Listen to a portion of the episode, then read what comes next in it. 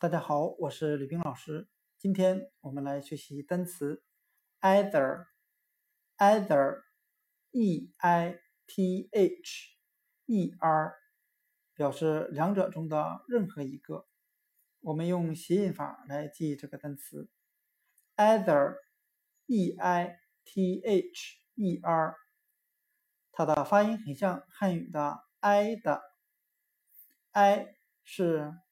挨着的挨，我们可以这样来联想这个单词：让东西挨着放着，然后呢，让你去选择两者中的任何一个。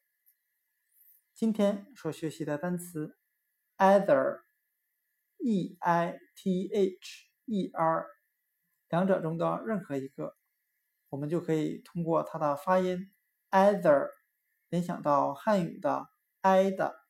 将挨着放的两个东西，让你选择其中的任何一个。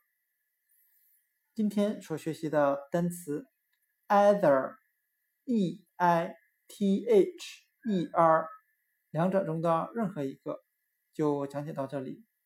另外，李冰老师想强调一下，either 这个单词还有一个另外的发音，也可以读成 either，拼写不变。发音呢有两个，一个是 either，一个是 either。今天的音频就录制到这里，谢谢大家的收听。